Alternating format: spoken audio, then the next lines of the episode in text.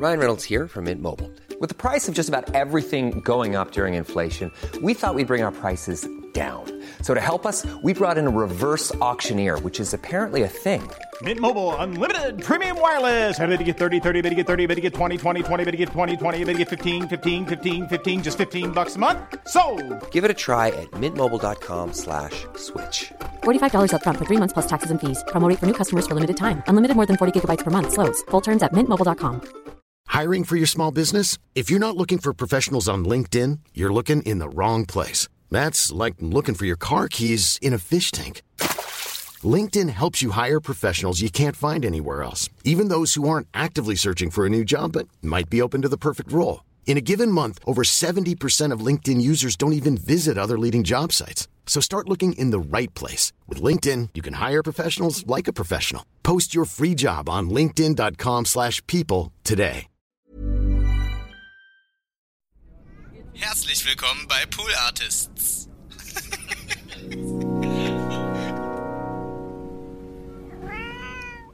Beiner, Beiner, Beiner, Beiner hätte ich sie gebützt. Doch da kam der Rainer und der hätt das Ding geritzt. Was hat er, was ich nicht han? Was will sie bloß von so nem Mann?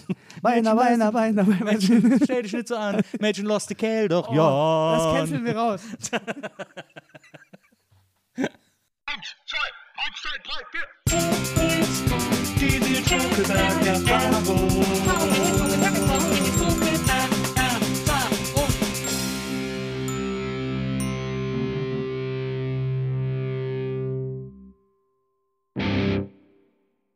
Hallo liebe NBE-ZuhörerInnen, herzlich willkommen zu einer neuen Folge der Nils Bokelberg-Erfahrung und dieser Podcast macht ja immer dann besonders Spaß, äh, wenn Menschen hier sind, die ich äh, schon kenne und die ich mag und die äh, irgendwie was Besonderes zu erzählen haben und die besondere Künstler sind. Und heute habe ich jemand hier, auf den ich mich sehr gefreut habe, denn er hat heute einen unglaublichen Rekord in der Historie der von Nils Bokelberg moderierten Podcasts aufgestellt. Er ist der erste Mensch der Welt, der einen äh, Nils Bokelberg Hattrick mit dem heutigen Besuch geschafft hat, denn er war jetzt mit heute in drei Podcasts von mir zu Gast und ich freue mich wahnsinnig, dass er hier ist. Es jedes Mal ein wunderschönes Aufeinandertreffen und ist ein super Typ. Herzlich willkommen, Johannes Oerding. Hallo, vielen Dank. Ich wusste, ach, das ist ja schön, dass ich gleich mit, mit, so, einem, mit, so, einer, mit so einem Pokal hier einsteige. Das ist doch toll. Das war der Wahnsinn, oder? Der Bokelberg Hattrick. Wir haben uns bei den Songpoeten das erste Mal kennengelernt. Da haben wir auch wirklich alles über dich erfahren und äh, über, über dein äh, Aufwachsen und über deine Karriere. Dann haben wir uns bei WIMAF, den Podcast, den ich mit Maria gemacht habe, äh, da haben wir einen Hund namens Beethoven besprochen. richtig, richtig. Sensationeller Film. Und jetzt bist du heute hier in der Nils Bokelberg-Erfahrung. Und es, es ist Wahnsinn. Wir haben hier äh, ordentlich geschmückt, Luftschlangen, wir haben äh, Berliner hier, beziehungsweise Pfannkuchen, Krapfen, wie auch immer man es nennen will. Wir haben Kölsche, denn heute, Zeitpunkt dieser Aufnahme, ist auch noch der 11. im 11. Der Elfte, Elfte. Der 11. Elfte. Wir haben, wir haben gerade 11 Uhr, also kurz vor 11 haben wir. Das heißt, gleich äh, um 11.11 Uhr 11 haben wir auch was zum Anstoßen. Erstmal schön, dass du da bist. Vielen Dank für die Einladung. Ich freue mich sehr. Ich freue mich auch ganz besonders, wir machen ja immer so Produktionswochen äh, hier bei der NBE, wo dann die Gäste alle innerhalb einer Woche äh, kommen, mehrere Sendungen aufgenommen wurden. Und ich habe mich ganz besonders gefreut, dass du heute ausgerechnet am 11.11. zu mir kommst, weil du ja auch eine rheinische Karnevalstradition immer mit dir rumträgst. Absolut. Äh, rheinländisches Blut fließt durch meine Adern. Äh, es hört nicht auf, egal, auch wenn ich seit 20 Jahren in Hamburg lebe, wo das verachtet wird, Ja. dieses Karnevalgefeiere. Ich werde es nicht los, aber ich habe es auch gerne in mir und wenn ich dann hier Luftschlangen, Kölschbier und äh, Hütchen und Verkleidung sehe, dann, ähm, dann wird mir gleich warm am Herz, ums Herz. Du hast ja auch, äh, das hast du mir auch in den Songpoeten erzählt, dass eines der ersten Lieder, das du gesungen hast, war immer Ich bin, äh, ich bin Kölsch Jung. Nee, Ich bin ein rheinischer Junge. ich bin rheinischer Jung. Ja. Mein erster großer Hit. Ich bin ein rheinischer Junge, habe Frohsinn und Freude im Blut und recht locker sitzt meine Zunge. Der Humor ist mein tägliches Gut und so weiter. Schön am Nieder, da ist er, am, du kommst ja vom Niederrhein. Linker Niederrhein, Da, bitte. äh, linker Niederrhein natürlich. Äh, da ist den Leuten das Herz aufgegangen, ne? wenn, das der, wenn das der kleine Johannes gesungen hat. Ja, absolut. Und nicht nur da. Ich erinnere mich an meinen ersten äh, gefilmten Auftritt mit sechs Jahren am Bodensee. Also selbst im Süden Deutschlands, ich auf einem Stuhl stehend, begleitet von Akkordeon und Gitarre, Ja. äh, diesen Song performt. Und dann hat man gleich schon gemerkt, das ist ein Hit, der wird um die Welt gehen. Dass der noch nicht in 196 Sprachen übersetzt wird, wundert das, mich eigentlich. Das wundert mich auch. I'm a, I'm a Rhinian Boy. Iranian Boy. das war ja quasi auch so einer der Momente, in denen du gemerkt hast, dass das Spaß macht, Musik öffentlich zu machen. Ne? Ja, und man musste mich noch nicht mal auf die Bühne äh, treiben, zwingen, peitschen. Also wie man das vielleicht von auch so äh, Helikoptereltern aus Amerika kennt, Oh ja. die ihre Kids zu Schönheitswettbewerben etc. schicken. Nein, es war wirklich so, dass meine Eltern mich fast zurückhalten mussten, weil ich immer noch mehr wollte. Kann ich noch mal singen? Kann ich noch mal singen? Kann ich bei Oma singen? Kann ich bei Opa auf dem Geburtstag singen? Und, und, und. Also ich habe jede Bühne und jede Gelegenheit genutzt, um mich bemerkbar zu machen. Also immer schon ein gesundes, vielleicht auch übertriebenes Geltungsbedürfnis gehabt. Eine gesunde Bühnenlust, Ja. äh, äh, nennen wir es mal so. Es ist ja am, am, am Niederrhein, äh, da ist es ja auch, da gibt es auch Karnevalsgesellschaften, da ist es ja auch schön, da wird auch so ein bisschen gefeiert. Wir sind so äh, an der Grenze zu Holland, äh, so ein bisschen, da ist das natürlich auch gerne gesehen, ne? wenn da so ein kleiner, so ein kleiner junger Mann äh, bei den Karnevalsfesten irgendwie in, im, im Bierzelt oder so dann irgendwie mal auf die Bühne hüpft und so ein Lied singt. Ja, ich glaube, das ist natürlich für alle, die dann da sitzen, auf so einer Kappensitzung, einer sogenannten. Ja. Man kennt das aus dem Fernsehen. Äh, ich muss da leider auch immer wegschalten, weil es dann doch irgendwie Ja, die Sitzungen auch sind ein schwierig. bisschen Ja, ja. reaktionär ist und vor allen Dingen auch äh, nicht mehr so richtig in, äh, in die Zeit passend. Aber klar, da sitzen dann die Omis und Oppis und äh, freuen sich einfach, dass dann ein süßer kleiner Junge mit zwei fehlenden Zähnen da oben steht, verkleidet mit Schnurrbart und Hu Hütchen und äh, einen Song singt. Das ist, äh, stelle ich mir aber auch heute noch ähm, irgendwie unterhaltsam Das vor. stimmt. Hast du jemals überlegt, ich meine, du bist ja einer von den hardest working men in Showbusiness, muss man sagen. Du bringst regelmäßig Alben raus ähm, und wenn du keine Alben rausbringst, tourst du und wenn du nicht tourst, dann bringst du eine Live-DVD raus und so weiter. Also du bist wirklich, du arbeitest immer sehr an, äh, an deiner Musik und an den Dingen, die du tust, aber hast du dir irgendwann mal so überlegt, ob du mal so, vielleicht so inkognito, man kann ja bei der GEMA auch so Aliasse anmelden und so, ob du so ein bisschen rheinische äh, Musik mal machen sollst? Du lachst aber. Ich habe tatsächlich ein, zwei Projekte. Äh, eins wurde, also ich habe tatsächlich ein Alias oder ein ähm, Pseudonym Ja. für äh, Dinge, die ich schreibe und geschrieben habe, auch für andere, Ja. aber auch eher so spaßeshalber. Ja. Ich darf das nur nicht verraten hier. Das ist klar, nee, Problem, ne? natürlich ich werde dir das gleich off the record verraten, wie ich da heiße. Und immer wenn du diesen Namen dann äh, äh, siehst, wobei eigentlich kann ich sagen, also ich habe in Anlehnung an Florian Silbereisen habe ich mich Johnny Goldblech genannt. Und äh, wo immer Johnny Goldblech auch auftaucht in den Song-Credits, das bin ich, äh, in, inkognito, jetzt nicht mehr. Und ansonsten habe ich mit Vincent Weiss, äh, wir waren lange im Urlaub unterwegs, in, in, mit dem Bulli sind wir durch Europa gefahren, hatten sehr viel Zeit über äh, uns äh, Scheiße und Quatsch den Kopf zu zerbrechen. Ja. Und da kam wirklich die Idee auf, mal so ein Malle-Duo zu machen, Ja. so ein Ballermann-Duo. Also Ja. es ist ja schon auch dem Karneval nicht, nicht so weit entfernt, äh, nur ohne Verkleidung. Und ähm, wir wollten uns tatsächlich, jetzt verrate ich die Idee, aber äh, sollen das andere machen. Wir wollten uns diese ganz billige Verkleidung mit der großen Brille, der Nase und dem Schnurrbart aufsetzen, Ja. sodass man uns natürlich noch erkennt, aber unsere Band hieß dann, würde dann heißen, Nein, wir sind das nicht. Und das wäre unser Bandname. Nein, wir sind das nicht. Heute Abend. Nein, wir sind das nicht. Mit dem großen Song Halleluja. Und dann geht's los. Also, äh, k- äh, klingt relativ erfolgsversprechend. Ja, ich habe mir ehrlich gesagt die Seite auch schon sichern lassen. Ich habe auch mal, ich habe auch mal so einen äh, Mallorca-Song gemacht, spaßeshalber in diesem anderen Podcast, den ich mache, und habe mich El Elefanto genannt. El Elefant. El Elefanto in so einem Sträflingskostüm und immer so ein Elefantentiger, äh, nee, äh, Elefantentanga dann noch über dem Kostüm. Stark, ganz stark. Und äh, meine erste Nummer hieß auch äh, El Elefanto, der Mann mit dem Rüssel. das ist richtig stark. aber das ist, so richtig äh, Mallorca. Ich sag, sag dir was, das wird richtig fu- funktionieren. Und am Ende Merchandise-mäßig wirst du diesen Anzug samt Rüssel wahrscheinlich bei allen Junggesellenabschieden da auf der Promenade Absolut. sehen. Absolut. Ich habe auch tatsächlich mal ein Kölsches Lied gemacht mit äh, damals mit Tom und Stensky von Klee. Mhm. Äh, wir haben äh, eine Band gehabt, die hieß Stussdämpfer und haben eine Single veröffentlicht äh, bei der EMI damals noch, Gott hab sie selig. Der hieß äh, Ich bin eine Mülltüte. Ich bin eine Mülltüte. Ja. Das ich Ich bin eine Mülltüte und nach dem Zug, da bin ich voll. War die Die Refrainzeile. äh, äh, Teile der Band von Klee kommen ja tatsächlich auch, auch direkt, direkt aus, äh, aus meinem Nachbardorf. Aus Geldern. Genau, Naja, richtig. Stimmt. schön. Da kommt nur Gutes her. Naja, ich meine, ihr seid ja auch, ihr seid ja, äh, du kommst aus Kapellen, ihr seid ja eine Familie, die Oerdings Ja. sind ja da am ganzen Niederrhein bekannt. Dein so Vater, ganz bekannter Arzt, äh, hat quasi jeden schon behandelt, der da irgendwie lebt und Es ist so. so ein bisschen wie der Abu Shaka-Clan äh, äh, vom, vom, vom Niederrhein. Also ähm, ir- irgendwo überall sitzt, sitzt einer von uns in irgendeiner Verwaltung oder Behörde oder in Bildungseinrichtungen und äh, deshalb kriegt man auch schneller als alle anderen seinen Führerschein, wenn man ihn wieder haben will. Hast du schon so eine Ehrenbürgerschaft von Kapellen bekommen oder so? Von Geldern tatsächlich. Und? Kapellen ist ja ein Ortsteil von Geldern, Ja. da mein kleines Dorf. Also ich habe tatsächlich mich äh, vor zwei Jahren in das Goldene Buch der Stadt eintragen dürfen. Erster ähm, Einträger dieses Buches ist tatsächlich Kaiser Wilhelm und ähm, äh, 700, Und du Wei- direkt Seiten, drunter. 700 Seiten später komme ich dann. Ich habe aber auch eine Autogrammkarte bei Kaiser Wilhelm von mir einfach reingeklickt. äh, das freut mich natürlich. Ähm, das nächste Ziel muss eine Parkbank sein oder Ja. eine Allee, die nach mir benannt wird Ja. oder zumindest ein kleines Petken, wie wir sagen am Niederrhein. Ein kleine, kleiner, kleiner Pfad, ein kleiner, kleiner Weg, das Petken. Vielleicht wird das auch erst posthum stattfinden. Nein, ich das ich wäre bereit. Das muss doch noch lebend, also auch so, so einen goldenen Schlüssel zur Stadt zum Beispiel. Sowas Ui, ist doch auch immer geil. Auch, auch schön. Ja. Und auf, für immer frei parken. Ja. irgendwas muss drin sein, dass ich da meine City immer promote, oder? Ja, ich, ich glaube, du musst dann auch einfach so ein bisschen mit so einer, mit so einer äh, Schärpe die Fußgängerzone hoch und runter laufen. Ja, so, oh, schön, schön, schön. Ich, ich arbeite auch seit Jahren an der Ehrenbürgerschaft von Wesseling, aber Ja. irgendwie hat da noch keiner bei mir angerufen. Nee? Klappt nicht so richtig, ne? Gibt es denn noch, noch mehr Prominente, äh, die in Wesseling? Ulrike Meifert. Okay, na gut, die hat dann erstmal eine Bank verdient. Ja, eine aber nach der ist schon das Stadion benannt. Ah, okay. Deswegen könnte ich, ich könnte jetzt so eine, Wesseling hat ein Stadion? ja, Also du meinst einen Fußballplatz? ja. Ja, gut. Der Spielervereinigung Wesseling äh, Urfeld ist das. Ja, wer Ähm, kennt sie nicht? Da bin ich auch Mitglied. Bin ja Mitglied. Ja, ich bin Äh, auch noch äh, SV Arminia Kapellenhamp. Bin ich auch noch.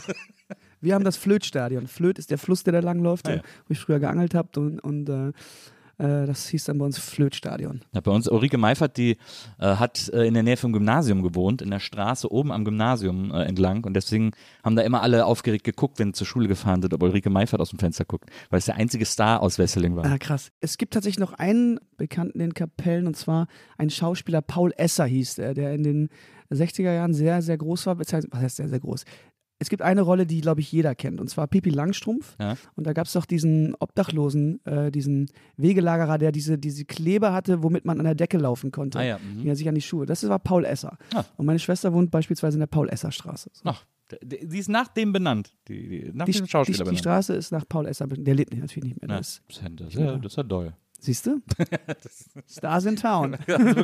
Äh, Kapellen versus Wesseling, das, Ah, ich merke schon, das ist ein harter Kampf. Absolut. Äh, den, den müssen wir gleich vor der Tür weiter ausfechten. Äh, ich habe nur zuletzt gelesen, dass der äh, Papagei aus Pippi Langstrumpf, der ist dann irgendwann in den Karlsruher Zoo gekommen. Habe ich neulich mal zufällig Und hat gelesen. dann bei den drei Fragezeichen noch seine Rente, seine Rente verbracht in der Zentrale. Alter, geht der mir auf den Sack. Ich höre ja viel drei Fragezeichen, ne? Ja. Und ich kann es aber nicht mehr zum Einschlafen hören. Warum? Dann bist du gerade eingeschlafen und dann Ja. sitzen die wieder in der Zentrale und dann kommt, die, kommt wieder dieses Viech und dann wirst du wieder hellwach und kannst wieder drei Stunden nicht einschlafen. Ja. Also, ich hasse diesen Papagei aus der drei Fragezeichen. Für mich ist das zu aufregend, das äh, zum Einschlafen zu hören, weil das manchmal so gruselig ist. Deswegen höre ich zum Einschlafen super gerne die drei Fragezeichen Kids. Wirklich? Ernsthaft? Ja, mittlerweile höre ich nur so Blabla-Podcasts. Nicht deinen, aber ähm, ähm, nee, eher so, was weißt du, so, wo, wo ganz monoton über Politik oder so Lage der Ja. Nation, das läuft dann einfach so durch und vor allen Dingen geht der so drei Stunden und äh, dann kann ich den wirklich monatelang durchhören, weil ich immer sofort wegpenne. Was ich jetzt äh, als neuestes Einschlafhilfe äh, Hilfe entdeckt habe, ist Heroin.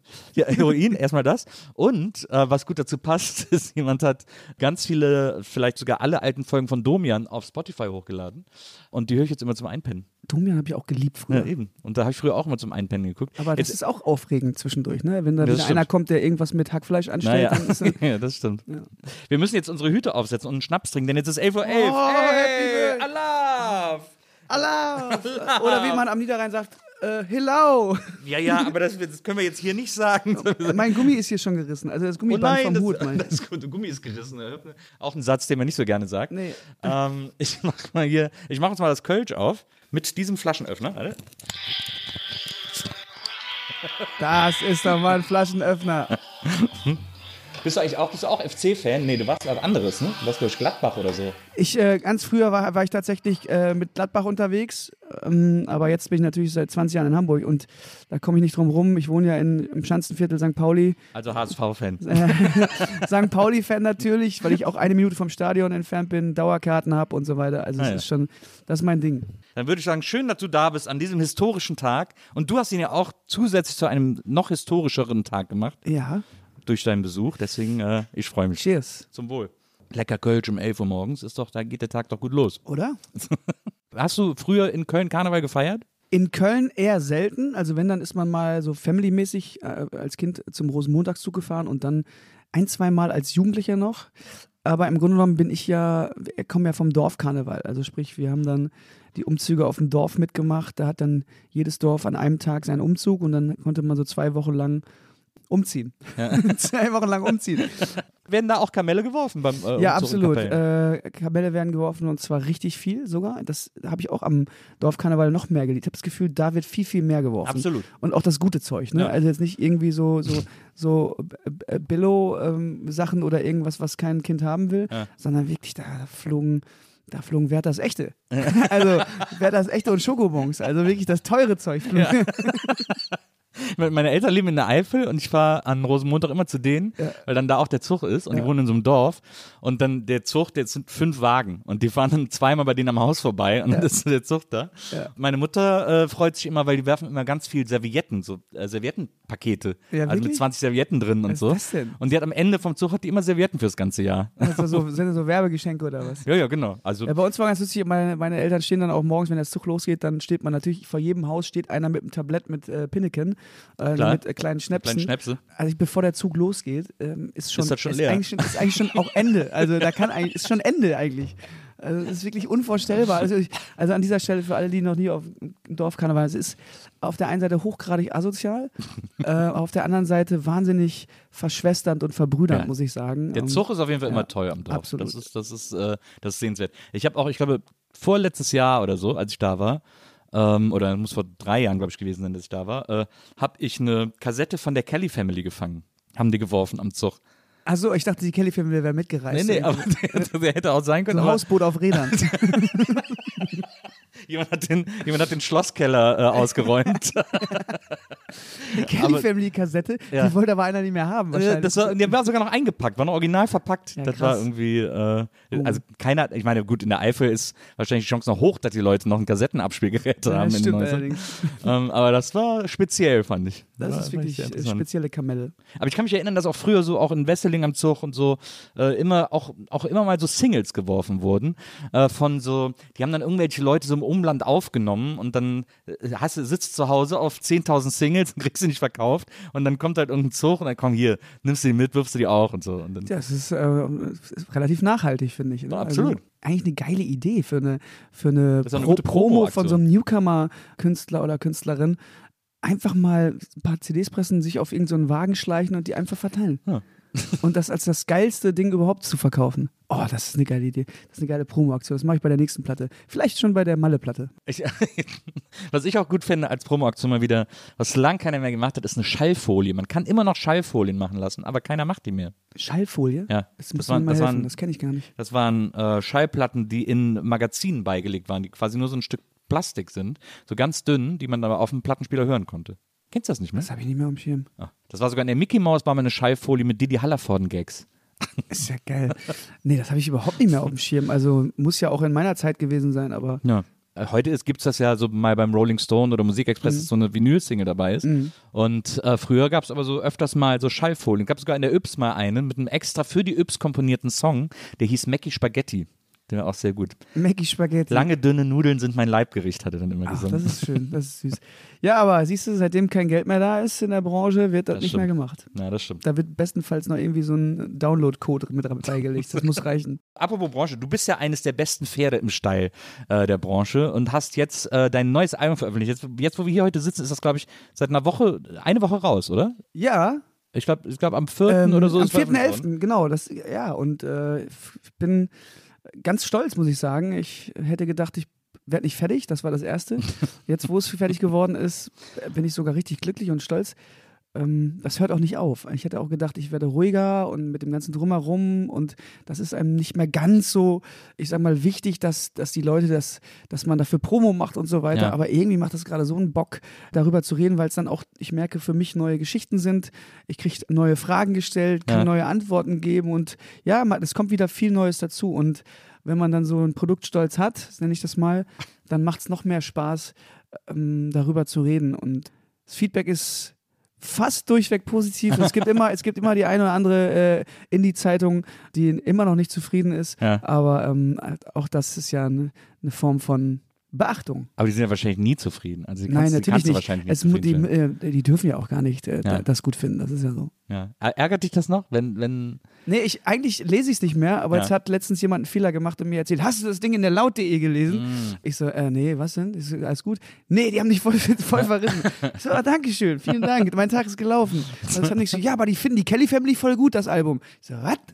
ja, ja, so, naja, whatever. Ja, bei, bei laut.de gibt es ja auch gibt's ja einen so einen Typen, glaube ich, der so mittlerweile fast berüchtigt ist für seine Verrisse, weil der alles verreißt, was irgendwer gut findet, sozusagen. Ja, äh, es gibt, das ist aber ja auch weird, die, aber weil es halt auch gut klickt, Es logischerweise. ist natürlich auch der Job des Musikkritikers, hauptsächlich auch die Nadel im Heuhaufen zu finden, die dann richtig wehtut. Und ich Mhm. finde sogar manche Kritiken sehr, sehr schön geschrieben, auch wenn sie negativ sind. Ja. Dann machen sich Leute richtig Mühe, einen zu verreißen. Das finde ich dann wieder gut, wenn sie es richtig anstellen. So. Ja. Ich finde, ein guter Verriss zu schreiben ist tausendmal einfacher als ein, eine gute, ein gutes Lob. Ich finde, ein gutes Lob, ein gut begründetes Lob zu schreiben, nicht nur zu sagen, boah, finde ich super, sondern sozusagen, was einen daran so umhaut, das ist so viel komplizierter als, weil einen, einen guten Verriss hat man relativ leicht geschrieben. irgendwie. Ja, das, das gebe ich dir recht. Was mir aufgefallen ist, ich bin durch so unterschiedliche Phasen gegangen. Als ich junger Künstler war und als Vorband ganz viel. Ich habe ja zehn Jahre lang als Support-Act für diverse Unter Acts anderem die. Scorpions. Scorpions, Joe Cocker, Simple Red, äh, ähm, ich und ich und viele mehr. Und aber die Scorpions. Und die Scorpions. Ich war sogar mit den Scorpions, durfte ich sogar beim MTV Unplugged äh, zwei Songs singen. Hör mal. Ach, wirklich? Absolut. Und ist dann, steht dann Klaus Meiner auf so einer,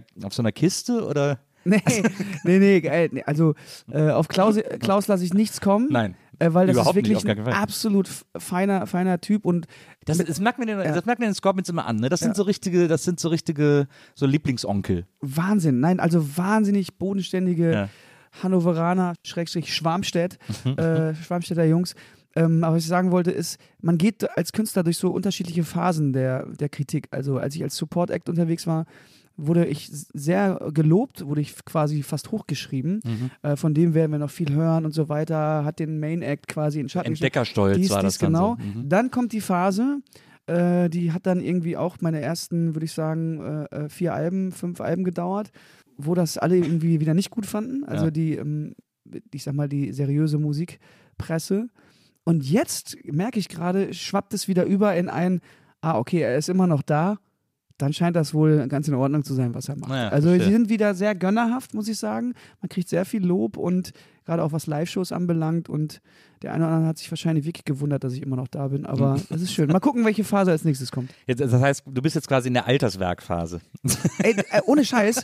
Ich bin ja jetzt 40, ne? Und Ja. ich merke, dass man jetzt, jetzt gehört man zu einer anderen Riege. Ja. So, also ich merke, dass wenn ich, ich gucke dann irgendwie The Voice oder irgendwie so eine Show, wo dann junge Leute deine Songs performen und Ja. singen und sagen, ja, ich bin mit dem aufgewachsen und mit seiner Musik aufgewachsen. Und äh, das ist dann, oder die meisten Leute kommen natürlich zu mir, junge Leute, und sagen, kann ich mal ein äh, Bild machen? Meine Mutter ist ein Riesenfan. Ich überlege fast so Shirts zu machen wie äh, Your Mom Loves Me oder sowas. Irgendwie, das finde ich irgendwie passt. Ich verfolge dich ja auch auf Instagram und so, und das ist ja irgendwie ganz äh, niedlich. Du sorgst ja auch dafür, dass diese, dass diese mit dir aufwachsende Generation auch ganz besondere Erinnerungen an dich hat, weil jetzt auf der, ich glaube, du hast so eine Festivaltour gespielt im Sommer oder so, äh, wo so ganz oft dir so kleine Mädchen im Publikum irgendwie was mitgebracht haben, einen Brief oder, oder irgendwie ein Geschenk oder so. Und da hast du dann auch immer so die Zeit genommen, das so entsprechend zu feiern auf der Bühne und so. Das sind natürlich Erinnerungen fürs Leben, die du damit kreierst. Für, für, Absolut. Für so. Zwei Punkte dazu. Das ist einer meiner Lieblingsmomente oder ich, hab- ich lasse mir auf den Live-Konzerten immer so spontane Momente, wo ich genau gucke, okay, was steht auf den Schildern, Mhm. um damit irgendwas spontan entsteht. Dann manchmal steht da drauf, ich will einen Hut von dir. Äh, ich, ich, letztens stand, ich habe ein Kind von dir. Dann müssten wir natürlich dieser, der Sache erstmal nachgehen. Ja, und, so und so klar. weiter. Kann ja Ähm, sein. Man weiß ja nie. Ja, absolut. Das ist die eine Sache. Aber was ich tatsächlich gelernt habe, um, um nochmal auf diese The Voice of Germany Geschichte zu kommen, Ja. dass man tatsächlich behutsam sein muss, was man vielleicht jungen KünstlerInnen oder aber überhaupt Kindern sagt, so als jemand, der jetzt ich, vermeintlich so einen Status hat, also einen Musikstatus Mhm. wie ich. Weil das bleibt tatsächlich für die Ewigkeit in den Köpfen hängen. Ich Ja. erinnere mich dran, mein erster Auftritt auf der Reeperbahn, da habe ich fünf meiner eigenen Songs gespielt und dann kam Udo Lindenberg rein mit einer 15 Mann Bei deinem ersten Auftritt? Bei meinem ersten Krass. mit meinem eigenen Material Auftritt im Hamburger Hörsaal und er kam rein und ich war natürlich versteinert auf der Bühne, Ja. habe aber durchgezogen und dann kam er nachher zu mir und klopfte mir auf die Schulter. Ja, Johnny, du hast eine goldene Kugel im Hals. Ja. Das Goldkehlchen, aus dir wird was. Und das habe ich nie vergessen. Ja. Niemals vergessen. Das weiß er nicht mehr heute. Ich habe da mit ihm schon öfter drüber gesprochen. Ja. Aber, und das hat mir nochmal gezeigt, wie wichtig das ist, ähm, wenn man Menschen was sagt, und das, jetzt komme ich zurück zu The Voice of Germany, wenn du dich umdrehst und dann auch Kritik übst, dass du das auf jeden Fall richtig übst Mhm. und nicht einfach nur, ja, was, das war scheiße, äh, das ist hier nichts für dich, mach mal was anderes. Das habe ich gelernt in den letzten Jahren. Wie so ein äh, relativ bekannter Juror, der jetzt zu seiner finalen Staffel nochmal in seine Castingshow zurückgekehrt ist, äh, der diese Art Kritik eher übt. Äh, und sagt, ja, ist, Forster? doch, ist doch scheiße. genau, ja. Ja, Dieter Bohlen. Naja. Ja, schwierig. Ich finde das interessant, weil äh, gerade wir kreativen Menschen oder, äh, oder ihr kreativ oder kreative Menschen äh, per se sich Kritik, also man kennt das ja, dass man sich Kritik viel mehr zu Herzen nimmt als, als Lob oder als äh, ähm, äh, äh, konstruktive Kritik oder so. Man, man hat immer so Antennen für die Leute, die es scheiße finden, aber immer so wenige für die meistens mehr, die es gut finden. Es ist immer so ein bisschen selbstdestruktiv. Ja, ich habe eine ganz gute Erklärung für mich gefunden. Erstmal, du hast recht. Also du kannst zehn gute äh, Kritiken bekommen und eine äh, schlechte und die an dieser einen hält man sich oft fest, wenn man sie dann liest. Und deshalb versuche ich es nicht mehr so oft mitzukriegen. Aber es ist natürlich auch klar, gerade bei jemandem wie mir, ich schreibe die Songs selber. Ich bin da versucht, da sehr, sehr persönlich zu sein, sehr offen zu sein. Und dementsprechend fühle ich mich natürlich auch persönlich angegriffen, wenn Leute dann auf meiner Geschichte rumhacken. Na klar. Ich muss, mach mal ein Beispiel. Wir haben für einen verstorbenen Hamburger Songwriter mal ein, ein Tribute-Album gemacht, wo alle, die ihn mochten, alle, alle KünstlerInnen äh, gesagt haben, ey klar, das machen wir und die Erlöse gehen an die Familie und so weiter, weil er viel zu früh verstorben ist. Und dann wurde dieses Album noch besprochen und rezensiert und in dieser Rezension hieß es, Oerding singt, wie zu erwarten, mit viel zu viel Gefühl. Wo ich denke, erstmal überhaupt eine negative Kritik zu üben an einem Naja. sogenannten, es ist ja ein Tribute Benefits Album Mhm. gewesen, finde ich schon eine absolute Frechheit. Äh, Ich habe mir den Namen auch aufgeschrieben, und den wirst du auch kennen persönlich. Wirklich? Ja, ja, 100 Pro. Und auf der anderen Seite wirklich zu viel Gefühl. Das Ja. finde ich schon, ist einfach ein, ein Widerspruch in sich, so. Finde ich. Pathos, ja, übertriebener Pathos, Ja. eine gewisse Cheesiness oder Kitsch, verstehe ich, aber ähm, singt mit zu viel Gefühl. Das, das ist ja eine, eine komplett Beleidigung an, an grundsätzlich meinem Gesang. So. Naja. Und, und ähm, diesen kleinen Wichser habe ich mir gemerkt. So ein Ideal-Zitat aus äh, Deine blauen Augen. Sag nochmal zu viel Gefühl, genau. Zu viel stimmt. Gefühl. Zu, zu viel Gefühl, genau. Deine blauen Augen machen mich so sentimental. Auch äh, immer noch ideal, auch eine große Lieblingsband von mir. Aber äh, kommen wir zurück zu deinem Album. Plan A heißt es. In dem Song Plan A ähm, singst du ja auch, ähm, denn die Idee von Plan B ist, dass Plan A funktioniert, deswegen, äh, äh, deswegen heißt es Plan A. Also ich habe es jetzt gehört und ich finde es ich find's interessant, das haben auch andere äh, geschrieben oder, oder dir in Interviews gesagt, dass es wieder so ein bisschen kleiner ist das falsche Wort, aber es ist ein bisschen zurückgenommener als die letzten Alben. Nicht so aufwendig komponiert oder äh, instrumentiert, besser gesagt, sondern wieder so ein bisschen intimer äh, sozusagen. Absolut. War das, war das Absicht oder passiert das einfach so beim Songwriting? Weil es natürlich jetzt, du hast es natürlich in der Zeit geschrieben, wo wir alle sehr auf uns zurückgeworfen waren, also Ja. jetzt so die letzten zwei, drei Jahre mit den ganzen Lockdowns und so. Eigentlich hast du die Antwort schon gegeben. Das ist so gut. Es war, kann man ja weitermachen. Nee, es war, ähm, es war keine Absicht, es ist passiert. Äh, und es hat natürlich mit den letzten drei Jahren zu tun, weil einfach erstens die Zeit da war, dass ich mich erst mit mir selber auseinandersetze, mit mir selber spreche, diese Gedanken mal aufschreibe und verarbeite. Aber man hatte natürlich fast ausschließlich Kontakt mit seinem Mikrokosmos, mit seiner Familie, seinem Fre kleinen Freundeskreis und den engsten Liebsten. Und dementsprechend sind die Songs eher mit, dem, mit der Lupe, mit dem Brennglas nach innen, sehr viele zwischenmenschliche Töne und eben nicht mehr wie vielleicht beim Vorgängeralbum, äh, Album, bisschen aus einer größeren Perspektive, das große Ganze, wir betrachtend, Gesellschaft etc.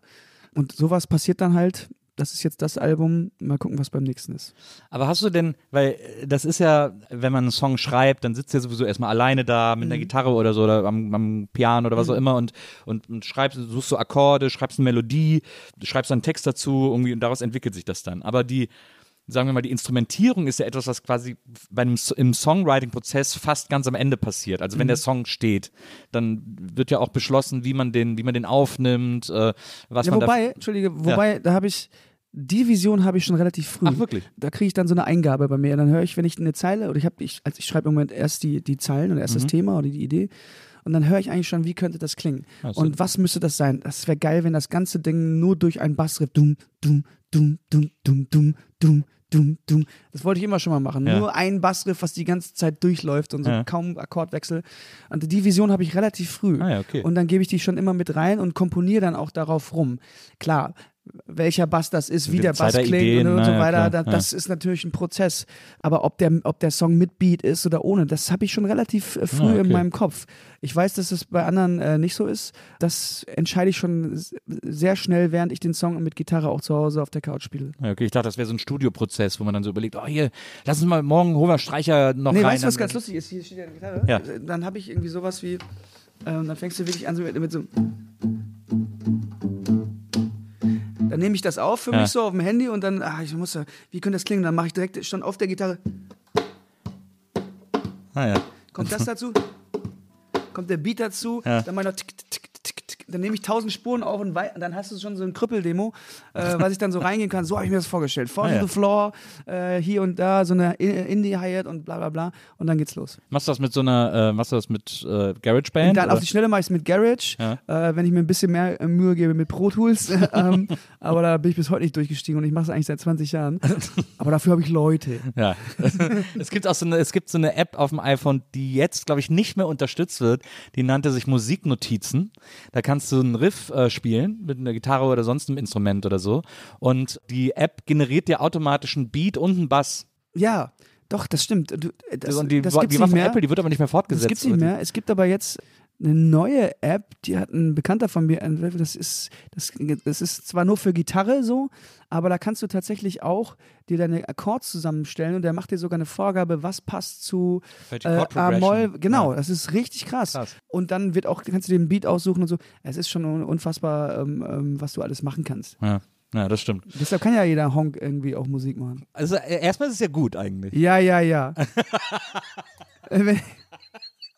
Ja, ja, ja. Nein, das ist total gut. Die Leute sollen sich da, natürlich nicht. Die Leute sollen sich doch kreativ austoben. Sollen also dann, aber wenn am Ende alles nur noch irgendwie äh, aus zwei Akkorden besteht und irgendwie äh, der, ein ganzer Song durch. Ach komm, Du, ich lass bin, uns ich nicht bin, das Fass du, aufmachen. Ich, ich, bin, ich bin Moderator. Plötzlich gab es YouTube und jeder war Moderator. Insofern, das ist Ja. ja irgendwie.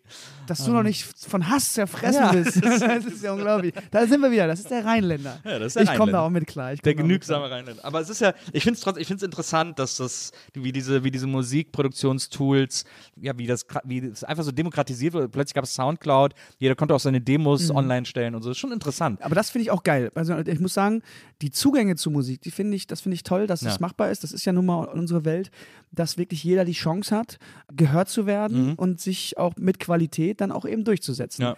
Der Nachteil ist natürlich Dass sich nicht immer nur Qualität durchsetzt. äh, genau, sondern Penetration oft auch. Und ähm, äh, das ist natürlich unangenehm.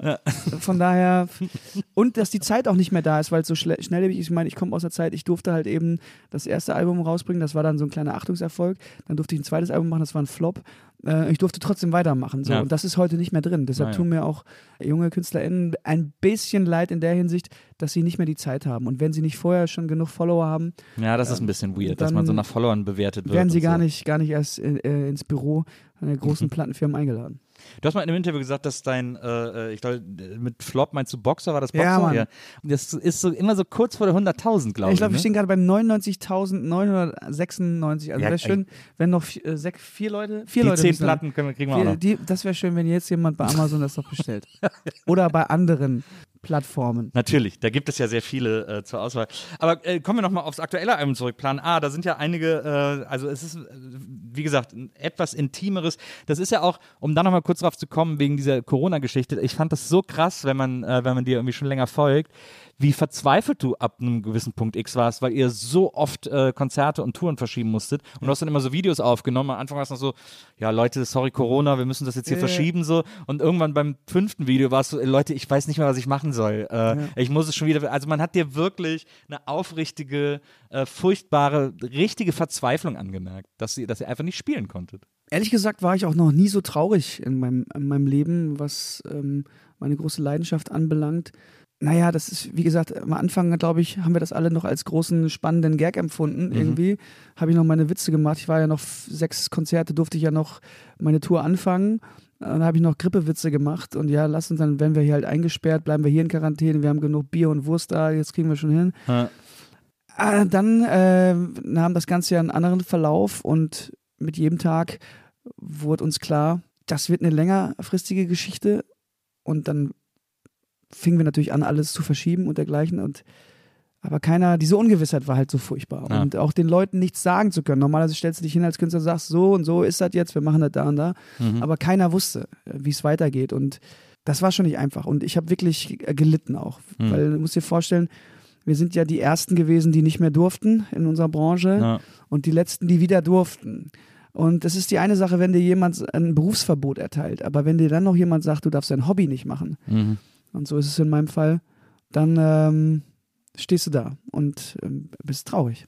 Ja. Man hatte auch plötzlich keine Planungssicherheit sowieso nicht, aber man, man konnte auch einfach, man musste wirklich immer bis zum letzten Tag warten und bangen, darf ich auf Tour gehen, darf ich auftreten und dann manchmal wurde dann in, innerhalb von 24 Stunden gesagt, nö, alle Konzerte abgesagt und manchmal war, okay, die Hälfte des Publikums darf kommen. Also es war so weird, weil man Ja. zwischen tausend Regeln gefangen war und so. Und du sprichst zwar in der Vergangenheit, es ist immer noch so. Ja. Ähm, es ist immer noch so, dass wir eine Ungewissheit haben, können wir alles so umsetzen und durchsetzen in den nächsten Monaten, wie wir es wollen. Mhm. Passiert noch etwas? Oder auf der anderen Seite, es hat sich natürlich auch der Markt verändert. Also Mhm. die Leute sind zurückhaltender, was Ticketkäufe anbelangt.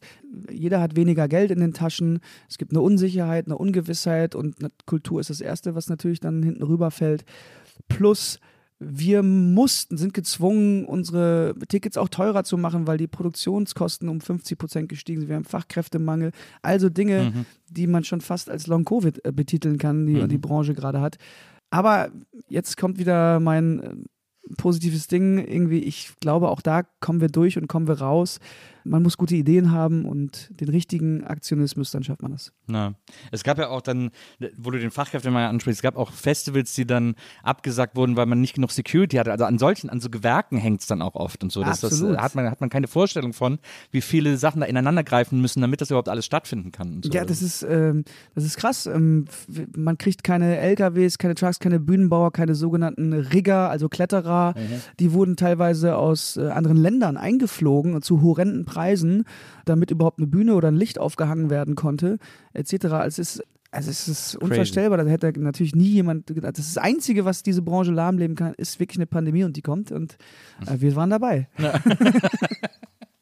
An dieser Stelle auch nochmal ein äh, dringender Aufruf an alle, die das hören. Äh, geht auch gerne auf kleine Clubkonzerte, weil das ist, die kleinen Konzerte brechen gerade am meisten weg. Die Stadiontouren gehen noch ganz gut, aber in den kleinen Clubs, kleine Konzerte, kleine Bands, die haben alle kein, überhaupt keinen Vorverkauf mehr, werden ohne Ende abgesagt, weil sich da irgendwie keiner mehr hintraut und so. Deswegen, die müssen auch ganz dringend unterstützt werden. Das kann man an der Stelle nochmal noch mal unterstreichen, quasi. Absolut. Ja, das ist sehr gut. Guter Unterstrich. Warte, Ähm, warte, ich kann noch was dazu ja, sagen, ja. weil ich finde das gerade so wahnsinnig schmerzhaft, genau für diese jungen Bands und die jungen Künstler, die gerade so auf dem Step waren, oh, ich spiele meine erste Tour, ich Ja. bringe mein erstes Album raus, ich will da jetzt raus und will den Leuten das zeigen. Denen bricht das weg und das ist eine Lebensgrundlage, die haben nichts anderes und dann wirst du um drei Jahre zurückgeworfen und das Problem ist, das, natürlich kannst du da deinen Mut verlieren und deine Lust verlieren und der Geduld, Ged- Ged- Geduldsfaden reißt dir oder bei der, der Plattenfirma oder dergleichen. Ja. Ähm, das heißt, da sind ganz, ganz viele Menschen hinübergefallen. Deshalb auch von meiner Seite, klar, geht zu Coldplay, macht das auch einmal in eurem Leben, aber viel wichtiger ist, dass man die kleinen Clubs unterstützt und eben die jungen, jungen Bands und KünstlerInnen, weil das ist ähm, das, was nachkommt. Das sind die Coldplays von morgen und das wäre schön, wenn wir noch ein paar davon bekämen. Das stimmt, ja, sehr gut. Jetzt komme ich wieder zu deinem Album äh, äh, und da, das kann ich auch jetzt wieder gut mit. Äh, Du machst ja richtig Promo hier gerade von meinem Album, das ist ja unglaublich. Ja, ich, weil das Ding ist, wenn man quasi alles über deinen Lebensweg erfahren will, dann sollen die Leute die Songpoeten-Folge von uns beiden hören, weil da habe ich wirklich en Detail in deine ganze Familiengeschichte gegangen. Stimmt, stimmt, stimmt. Ähm, und, äh, und Oh deswegen hab Gott. ich, deswegen habe ich gedacht, heute feiern wir Karneval und reden über dein neues Album. a ghost. Ähm, was ich interessant finde, da kann ich wieder, den kann ich wieder quasi den, den äh, Bogen zur Kritik schlagen, den, wir- die wir gerade eben hatten. Ich habe so viele Kritiken gelesen. Es gibt ja so, es gibt so zwei, drei Songs, die wirklich hervorstechen im Album. Also sind alles sehr, sind alles sehr schöne Songs. Ich finde, ab dem zweiten Song geht so richtig los. Der erste, der, der passt für mich nicht so richtig, aber, ähm, aber ab dem zweiten geht's los. Und es gibt diesen Song, der natürlich auch wahrscheinlich erwartbar für relativ viel äh, Aufsehen oder zwei, die für erwartbar für Aufsehen äh, gesorgt haben. Der erste davon ist äh, Ecke Schmilinski. Und Ecke Schmilinski ist ein, ist ein Song über, äh, wie du deine Freundin kennengelernt hast und so weiter und so fort, wie ihr dann Hamburg in so einer magischen Nacht. Ist ja klar, das ist natürlich interessant. Was ich aber jetzt interessant fand an den ganzen Kritiken, und ich habe es mindestens in zwei, drei Kritiken gelesen, ist, dass die alle geschrieben haben, so, ja, und da hat er ein Lied gemacht, das so ein bisschen so ein Swing ist. Und da denkst du, Swing. hey, das ist voll der Gospel-Song, wenn man das hört. Also es gibt ja so klare Gospel-Anleihen. Voll. Weil es so ein, so ein souliges, gospeliges Klavier gibt und auch so ein Gospelchor und so. Und die Leute schreiben, das wäre Swing. Wie, wie, warum? Also du wirst es auch nicht wissen, aber Ja, weil die. Das, das fand das ich ist wahrscheinlich der. Grund, warum die selber nie Musik gemacht haben und dann doch zum, äh, zum Schreiben ge- übergegangen sind, weil sie keine Ahnung von ihrem, von dem Scheiß haben.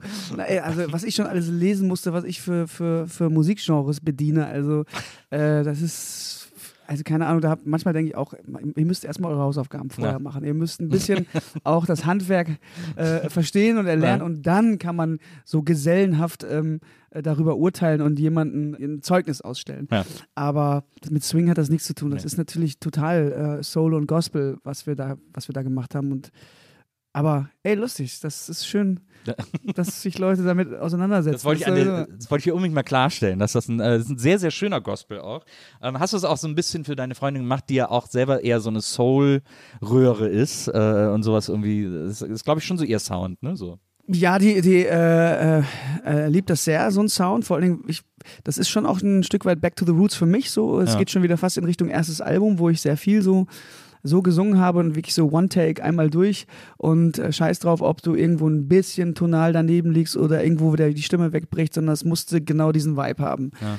Die Idee war eigentlich irgendwie den Vibe hinzubekommen von dieser Nacht und dieser leicht angezechten, durch die Straßen schwankenden, liebestrunkenen Ja. Nacht. Ja, und ich finde, so ein Gospel, es gibt nichts mehr, was, äh, was irgendwie die Seele und das Herz berührt, als etwas hinaus zu singen und Mhm. zwar genau so, wie man es in dem Moment fühlt. Als würde man in der Kirche stehen und irgendwie mit äh, 600 Leuten Oh Happy Day singen. Ja. Ja, Hamburg ist ja auch, glaube ich, die souligste Stadt Deutschlands im Grunde genommen.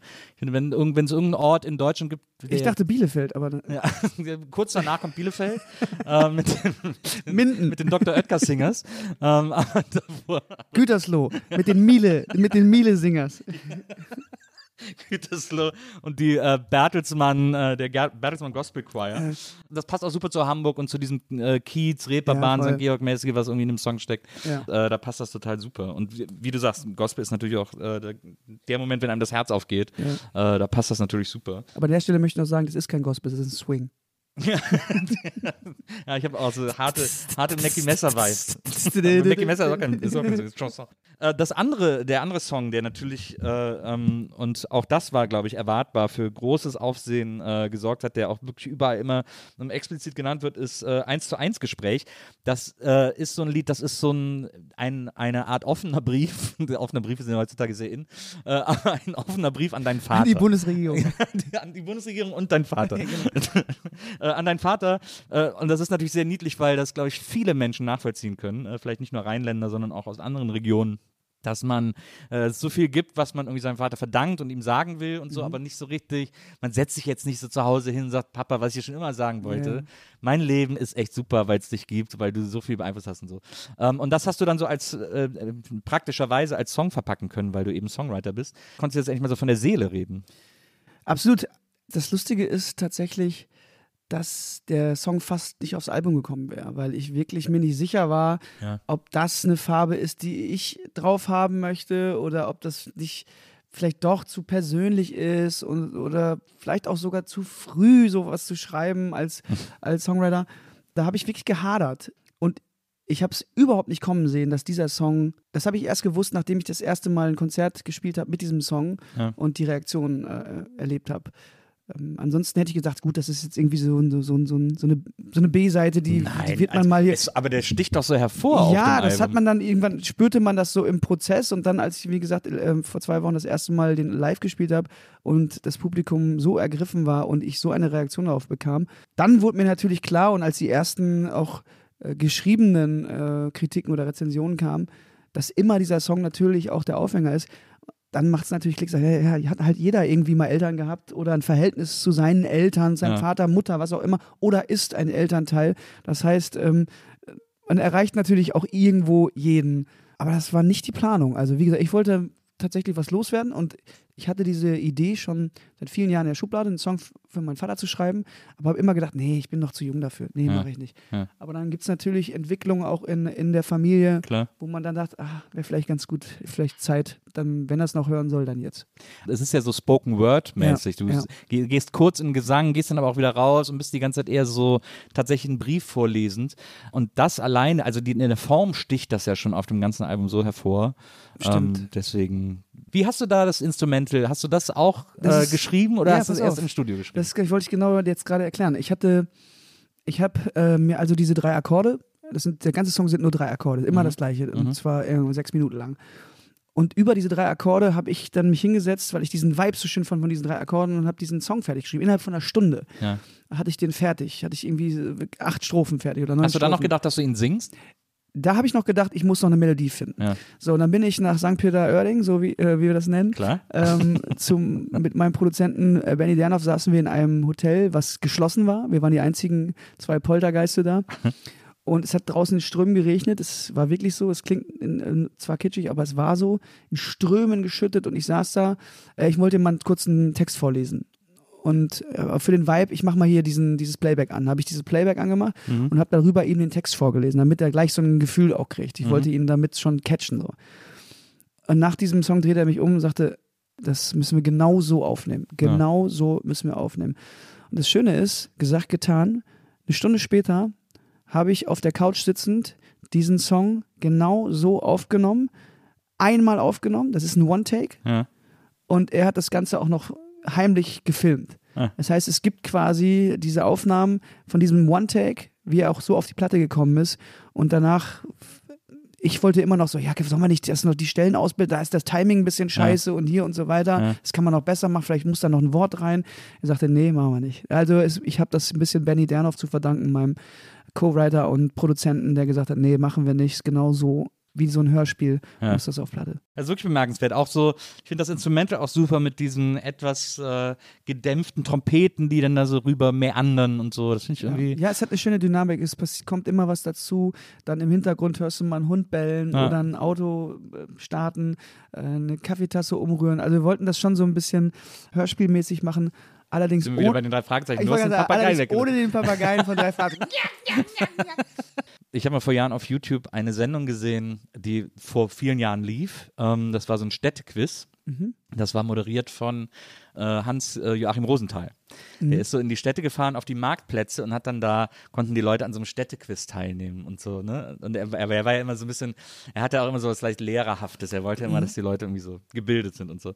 Und dann hatten, waren die, glaube ich, in, ich weiß nicht, ob sie in Münster waren oder in, nee, ich glaube in Xanten waren Ja. sie ähm, und haben das da gemacht. Und dann hat er so zwei Kinder auf die Bühne geholt, die dann so Fragen beantworten sollten. Und die haben denen immer Fotos gezeigt und haben gesagt, was ist das? Ne? Und irgendwelche Sehenswürdigkeiten aus der Region.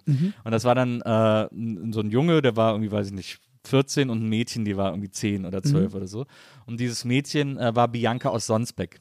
Und, Ja. die hat dann, und dann hat er dieses Quiz mit den beiden Kindern gemacht und die haben nichts erkannt. Ne? Irgendwelche Statuen von irgendeinem Kaiser Wilhelm am Rhein oder so. Äh. Die Kinder so, äh, keine Ahnung und so. Und der wurde so richtig sickig. und dann immer gesagt, na, das sollte man schon wissen. Und so. alte, Schu alte Schule. Hätte mein Vater sein können. Ja, das war so witzig. Und die war so, hm, keine Ahnung. Und so, dann hat er am Schluss gesagt, nee, ihr kriegt jetzt beide einen Trostpreis, einen richtigen Preis habt ihr leider nicht verdient. Geil. Und da habe ich Susi immer gefragt, ob sie Bianca aus Sonsbeck kennt. Und äh, sie meinte dann, sie würde die Familie kennen. Äh, die kennt da jeder und seitdem spreche ich sie immer darauf an. Oh Gott, oh Gott. Bianca aus sonst. Bianca ist aber auch ein Name, habe ich schon lange nicht mehr gehört. Ja, aber den gab es mal eine Zeit. Ja, War der absolut. mal, war der mal angesagt. Kommt wieder. Na, kommt wieder. Ähm, ich weiß gar nicht, achso, wir waren jetzt gerade bei, de, äh, bei dem Lied äh, über deinen Vater. Ja. Also du hast ja gerade erzählt, wie der Entstehungsprozess war ähm, äh, von diesem Lied und wie gesagt, man merkt ihm das ja auch sehr an, dass das in so einer sehr intimen Situation entstanden ist und, und eben, ich finde, es klingt aber fast so ein bisschen erdmöblich, so vom, vom Mut her und von dieser, von dieser Stimmung, die es hat, von diesem Sound, dieser, dieser spezielle Sound irgendwie. Ähm, also das gefällt mir wirklich außerordentlich gut. Zwei Danke. Fragen habe ich aber, zwei wichtige Fragen habe ich zum Lied. Wir haben gerade eben schon gesagt, das Album ist eine Woche raus.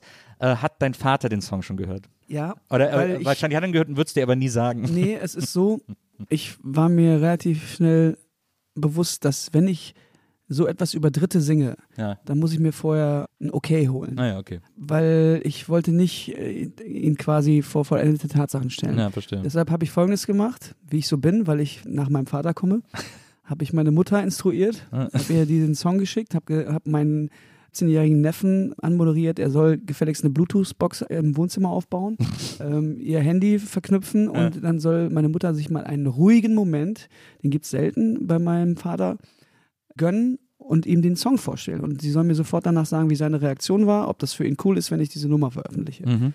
Das war sehr berührend für mich, weil ich kriegte dann auch eine WhatsApp meiner Mutter, die schrieb, dass mein Vater schon quasi beim zweiten Satz sehr ergriffen war Ja. und er wird sich sehr freuen, wenn dieser Song veröffentlicht wird. Er hat aber keine Lust, dass das jedes Mal gesungen wird, wenn er dabei ist. und er möchte nicht, dass da so viel drüber geredet wird. Aber ähm, jetzt ist es halt so, äh, jetzt mu- muss er da durch und letztens, ich saß in der, in der Talkshow und dann haben sie auch schon so Bilder gezeigt von mir und meinem Vater. Wir haben, es wird so eine Doku gerade über mich gedreht vom NDR, äh, wo wir im Pfadfinderlager zusammen unterwegs sind und so. Und da hat mein Vater schon gesagt, aber ich habe ihn wieder angerufen, ja, kann sein, dass das, du bist ja auch in der Doku und du findest ja auch statt und so, Ja. bist dann ein bisschen im Fernsehen, ich hoffe, es ist okay für dich. Das ist doch geil, komm ich mal im Fernsehen, ist doch gut. Das ist doch super, ne, habe ich kein Problem mit, kein Problem. Und äh, die andere wichtige Frage, wo du jetzt auch gerade davon äh, sprichst, dass du dir ein Okay einholst, hast du dir auch ein Okay von deinen Geschwistern eingeholt? Weil in dem Song singst du ja, Ja. wir finden das übrigens alle. Ja, ich habe äh, hab ich gedacht, das ist schon sehr mutig, so für seine Geschwister Ja. zu sprechen. ich weiß ja, wie die ticken. Ne? Ich habe Ja. aber dann tatsächlich vier Wochen vor VÖ habe ich, also VÖ-Veröffentlichung, habe ich eine Geschwistergruppe aufgemacht, habe gesagt, okay, pass auf, es folgt ein Song, den ich geschrieben habe. Ich hoffe, das ist auch für euch okay, denn ihr findet auch statt. Auch über die Reaktion von meinen Geschwistern habe ich mich sehr gefreut, weil alle haben was geschrieben und alle waren sehr begeistert, wie ich die Sache auf den Punkt gebracht habe, auch Ja. für sie. Und ja, fühlt sich einfach rundum gut an. Ja. Will deine Mutter jetzt auch einen Song haben, ist die große Frage. Ja, ich habe gesagt, Ma- Mama darf nicht beleidigt sein. Ähm, du bist ja jünger als Papa, du hast ja noch ein bisschen Zeit. Irgendwann kommt auch eine Nummer für dich. Aber über die Mutter schreibt ja jeder. Ja, eben. Also, ist, oder? Auch, ist auch einfach. Kleines Spice Girls Cover mal machen. Oder Ja, so. oder? Also Dr. Udo und Schwester Elke sind, äh, ist, haben den Song approved sozusagen. Absolut. Nein. Gütesiegel. Na, sehr gut. Münsteraner Gütesiegel. Zaraner Gütesiegel. Es gibt noch einen Song neben vielen anderen auf dem Album, ähm, der heißt Schnee von gestern, den ich ganz interessant finde, weil er so eine Falle umschifft, in die er eigentlich tappen könnte, wo es so ein bisschen um Nostalgie geht und wo du sagst, bisschen Nostalgie ist ganz schön, aber wir können auch irgendwie alle weitergehen, im Grunde genommen. Absolut. Es ist ein klassisches Singer-Songwriter-Thema. Also Ja. das taucht immer Ja, aber auf. jeder hätte dann da, wäre dann da auf unsere Erinnerungen gegangen Ja. und so. Und, Der Rückblick sozusagen, den ja jeder gerne macht, spätestens ab 40. na, Früher war alles besser. Aber du hast es gesagt, ich gucke auch in diesem Song weiterhin nach vorne so. Also es geht darum, Schnee von gestern, das war alles schön. Der Schnee von gestern war wirklich wunderbar. Aber wir sorgen auch dafür, dass wir noch mehr Schnee kriegen, über den wir dann in 40 Jahren wieder sagen, das war schöner Schnee von gestern. Ja. Und ja, es ist ein ganz klassisches Songgewand. Ich wollte es bewusst so Bruce Springsteen, Sam Fender, Brian Ja. Adams mäßig machen. Einfach mal so ein paar krumme Gitarrengeschrabbel in der Garage. Und äh, auch bei diesem Song fällt jetzt schon auf, das scheint wirklich ein Fanliebling zu werden. Ja. Gerade live freue ich mich da wie Hulle drauf, dieses Ding dann irgendwie mit zwei E-Gitarren und voll laut einfach ohne Klick abzubrettern. Ja. Du äh, hast gerade erwähnt, du zitierst ja sogar Brian Adams am Anfang mit einem der schlimmsten Songs, die jemals geschrieben wurden, meiner Meinung Ja, nach. abs- absolut. Ähm, Summer of 69. Ähm, aber du hast auch in einem Interview gesagt, du hättest gern Brian Adams Erfolg und Geld. ja, ja, ja, stimmt. Also genau, was verbinden Sie mit Brian Aber Adams? ich meine, was hat. Und dann, ich finde, immer wenn man über Brian Adams nachdenkt, ist so, was hat denn der eigentlich nochmal gemacht? Und dann kommt der Summer of 69 und dann überlegt man so, ja, gut. Nee, Moment, Moment, Moment. Moment. hier Das ist der Robin Hood, der Robin Hood Tust Song mit Brian Sting. aber jetzt, ja, da tust du Brian ein bisschen und ich, äh, wherever you go. Nee, das war der Richard Marx. Das ist Richard äh, Warte, warte, äh, everything I do, I do it Ja, das for ist ja der Robin. Hood Song, genau. Aber den Ist hat das er auch, der? Ja, den hat er Ja. zusammen mit Sting und Rod Stewart oder irgendwie so eine komische Mischung war das, ja? Stimmt, hast ja gesagt, hat er eigentlich noch einen großen Hit? Ja. Äh, mit Mel C zusammen. Genau. Since you've been gone. Ja, das ist der einzig gute Brian Adams Song. Den finde ich aber super. pass auf, Brian Adams habe ich eine gute Anekdote zu. ähm, ich habe in, äh, in meinen Anfängen auch früher, um Geld zu verdienen in Hamburg, als Anfang 20-Jähriger habe ich viel Cover in Coverbands auch gesungen und gespielt. Du hast auch, auch schon, aber du hast auch schon zu Kapellenzeiten, ich habe irgendwo hast du mal Ja. erzählt, Blues Brothers für Arme irgendwie. Ja, absolut, das absolut. Auch das haben wir gemacht. Also ich habe immer schon Bands gehabt, aber dann, als ich nach Hamburg gezogen bin, musste ich natürlich erstmal den Kühlschrank voll kriegen und habe sehr viele Cover gespielt, auch in Nachtclubs gesungen etc. Aber dann wurden wir irgendwann mal mit einer Coverband nach St. Moritz eingeladen und Oh, sollten da oh. irgendwie ein feines Event einer großen äh, Automarke spielen. Wir waren quasi die Partyband und Ja. Brian Adams war der absolute Stargast. Okay. Also der Den wurde man sich dann dafür, so leistet für sozusagen. viele Millionen wurde dieser äh, Typ da eingeflogen. Der kam alleine. Ja. Er hatte nur eine Gitarre dabei und ein, einen Notenständer, wo er seine eigenen Songtexte in so einem Songbook äh, hingelegt hat. Ja. Und dann stand er da. Und das war für mich eine der krassesten Erfahrungen, Brian Adams wie so ein Gitarrenlehrer an einem Notenständer zu sehen und äh, Summer of 69 etc. spielen zu hören. Und das Ja. war so beeindruckend, weil man dann doch merkte, der, der Typ hat einfach was drauf. Also der Ja. kann was, hat was drauf und wirkte wahnsinnig offenherzig und bodenständig. Ja. Und ähm, von daher, klar, Summer of 69 ähm, äh, höre ich jetzt auch nicht. Ähm, Aber ich glaube auch, dass der super in Ordnung ist. Ich glaube, das ist ein cooler Typ irgendwie. ja, absolut. Ähm, überlegst du auch, ob du irgendwann mal so anfängst zu fotografieren und so und dann so. so. Ich dachte eher, ich mal so mit Likorellen. oder so. Also ich, so, irgendwas, ja, irgendwas muss ich mir noch einfallen lassen. Ja, ja, Wenn es bergab geht, dann werde ich natürlich irgendwie so, so tun, als würde ich irgendeine andere Kunst auch beherrschen. Keine Ahnung, irgendwie so Kleckse malen und in der Europapassage in Hamburg teuer verkaufen. Oder so. Ja, ist doch bestimmt so, am, gibt doch bestimmt so am Niederrhein so, äh, wie nennen sie so Seidentuchmalerei. Das könnte doch was sein, dass so, so neblige Landschaften. Krefelder Seidenweber. Die Seidenweberstadt Krefeld. Ja, So, der alte Glanz der Seidenweberstadt Krefeld. Genau. Also, ja, irgendwas muss noch kommen, ne? Äh, Bevor es ins Autohaus geht. Äh, Da muss man. na, naja, da sind ja noch ein paar Stationen dazwischen. Ja. Vor allem, wo du gerade das Autohaus erwähnst, vor allem, weil ja auf deinem Weg zum Autohaus du jetzt erstmal nächstes Jahr eine Tour spielst, wo du wirklich nur die großen Hallen spielst. Das Ja. ist ja total krass, finde ich. Ja, wir haben jetzt ja zwei Jahre lang sehr kleine Konzerte gespielt. Mhm. Ich habe ja diese Lagerfeuer-Acoustics ins äh, Leben gerufen, mehr oder weniger, wo wir wirklich unter den schlimmsten Kapazitätsbegrenzungen trotzdem viele Konzerte spielen konnten, äh, die Jahre über. Und jetzt war es mal an der Zeit, die große Arenentour zu machen. Und ähm, es ist schön zu sehen, dass die Leute Bock drauf haben. Also ich merke, dass das eine gute Tour wird. Und wenn ich ehrlich bin, ist das natürlich auch ein Kindheitstraum gewesen. Ich wollte nicht nur immer auf der Bühne stehen und Leute unterhalten, aber ich wollte auch möglichst viele Menschen erreichen und unterhalten und wie Axel Rose irgendwie in großen Stadion von links nach rechts. Heute erscheint die große äh, Use Your Illusion Doppelbox Ist das so? mit so 20 Platten drin, mit 63 unveröffentlichten Tracks. Das ist krass. Ja, das wusste ich gar nicht. krass. Die kostet wahrscheinlich 500 Euro oder Das so. waren aber auch die besten Platten, die Use Your Illusion 1 und 2. Ja. Ja, wobei Appetite for Destruction war auch noch ja, gut. die drei Platten sind eigentlich. Eigentlich das, sind die das, ja, ne? Sind die das, ja. ja.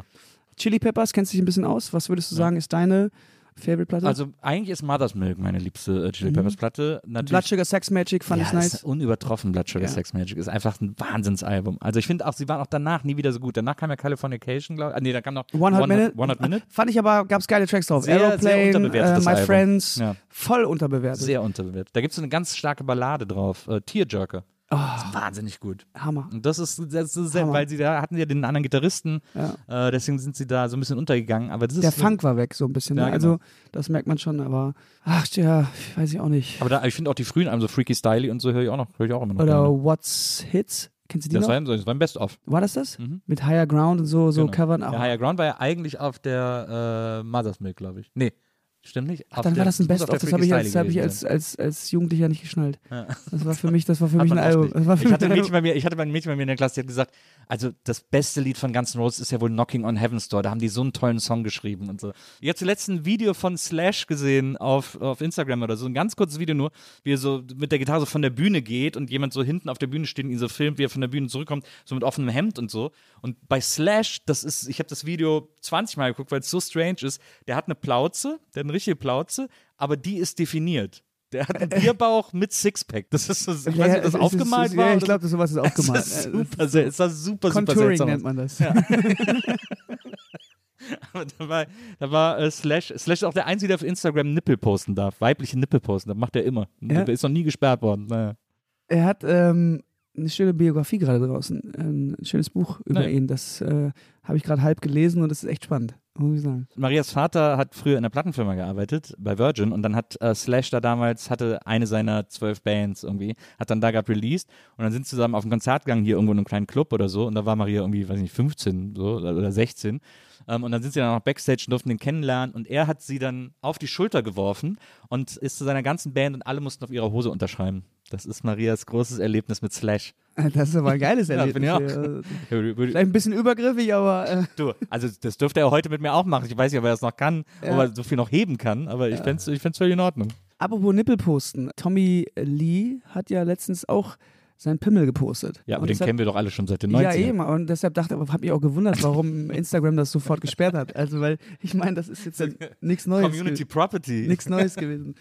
Oh Gott, Alter. Hast du damals den Pamela und Tommy Porno gesehen, als er rauskam? Ja, habe ich. Ich auch. Und ich werde bis heute nie vergessen, wie sehr ich die Szene gefeiert habe, wo er auf der Yacht die Hupe mit seinem Schwanz drückt.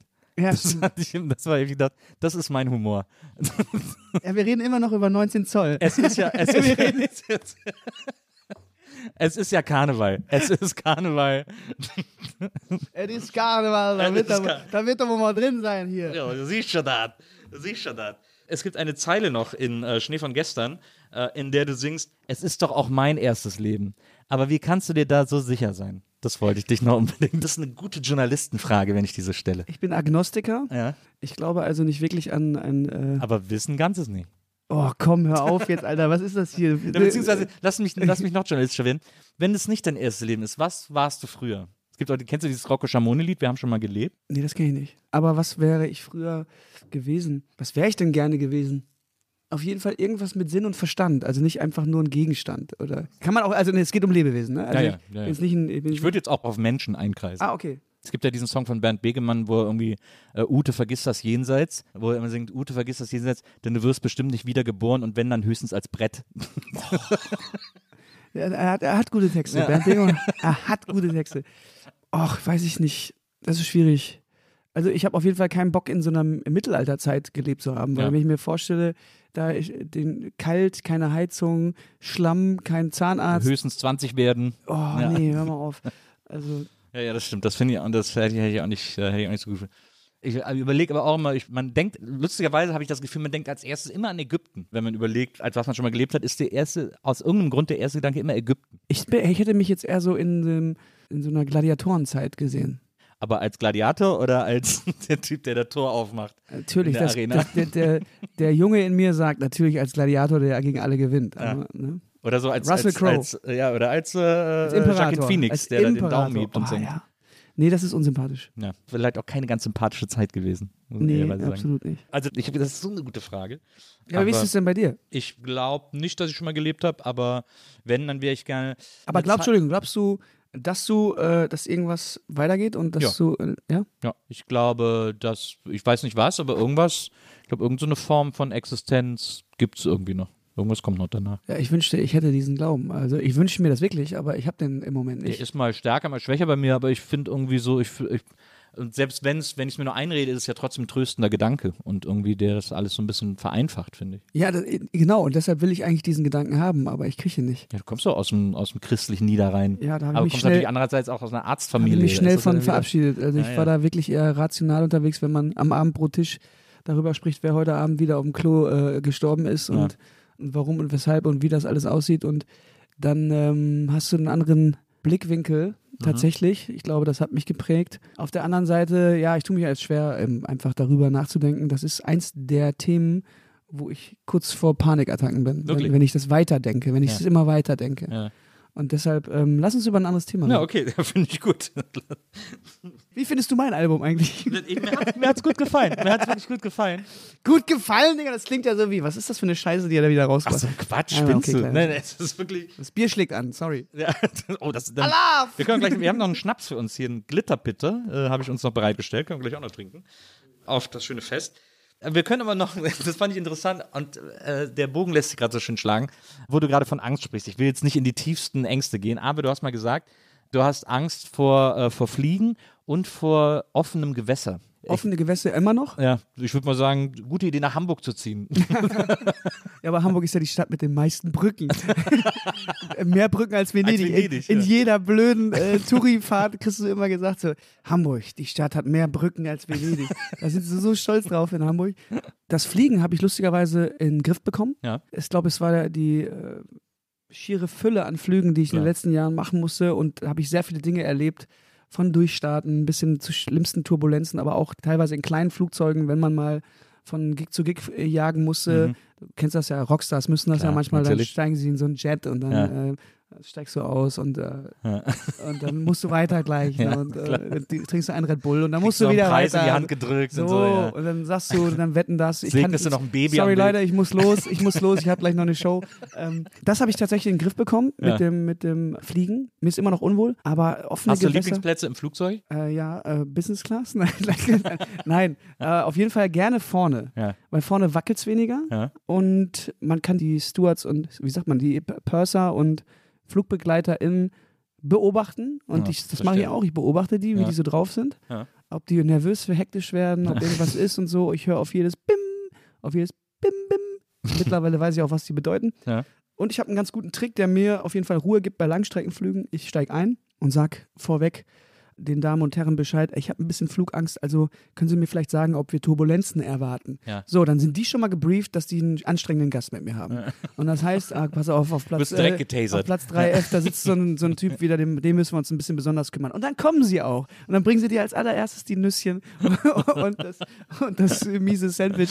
Und ja, dann wirst du so ein bisschen betüdelt und Ja, ähm, ja, so, so mache ich das. Ich bin früher extrem viel geflogen. Als ich äh, so in den 19 habe ich fürs DSF so eine Sendung gemacht, wo ich jedes Wochenende irgendwo hingeflogen bin in der Welt. Kenn ich doch, Stoke, oder? Genau, ja, äh, genau, Stoke war das. Und da sind wir auch so nach, sind wir auch überhin nach Amerika, nach Barbados, keine Ahnung. Also ich bin super viel geflogen und äh, ich hatte nie Flugangst. Und dann, je mehr ich geflogen bin, desto eher hat die sich entwickelt, weil ich gedacht habe, dass meine, dass prozentual meine Möglichkeit, bei einem doofen Flug dabei zu sein, steigt, je öfter ich fliege. So habe ich dann irgendwann gedacht. Ja, ist ja auch richtig. Und dann wurde es richtig unangenehm. Und dann habe ich aber, um mich zu beruhigen, setze ich mich im Flugzeug immer nach ganz vorne oder nach ganz hinten, weil wann immer ich an Flugzeugunglücke denke, sieht man immer so durchgebrochene Flugzeuge, wo die vordere oder das hintere Teil noch okay ist. Und dann denke ich immer, dann bin ich da am sichersten. Ja, gibt aber auch Leute, die sagen, dass man an den Notausgängen am sichersten ist und dass du da schn am schnellsten auf den Flügel kannst, wenn du mal eine Wasserung hast. Ne? Ja.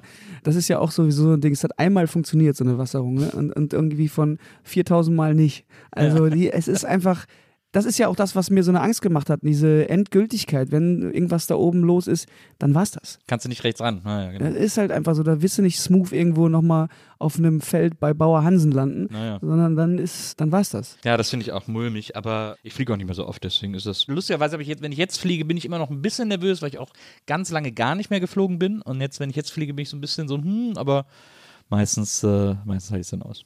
Schaffen wir. Ja, das schaffen wir. Das kriegen wir hin.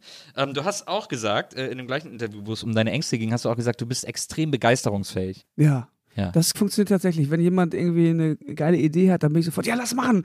Lass das bitte sofort machen. Das ist doch lustig und so. Denk überhaupt nicht drüber nach, ob das irgendwelche Konsequenzen hat oder ob das einen Shitstorm auslöst oder ob das zu weit geht oder übergriffig ist. Das kann ich gut und dann nehme ich diesen Ball auf und versuche alle mit ins Boot zu holen. Ja. So eine Sache umzusetzen wiederum, das sollen dann andere machen. Also da bin ich dann jemand, der gerne sagt, okay, pass auf, was brauchen wir denn? Äh, Kaya, mach du mal das und das. Ähm, Nico, besorg du mal das und das und Ja. dann müssen wir das, ja, ruf mal alle an. So. Also das ist so, ja. Aber ich dachte, du wärst so voll der, du wärst so mega der organisierte Typ, habe ich mir gedacht. Nee, ja, bin ich der, Organ- Also ich weiß, was ich tue Ja. und ich weiß, wo wir lang müssen, Ja.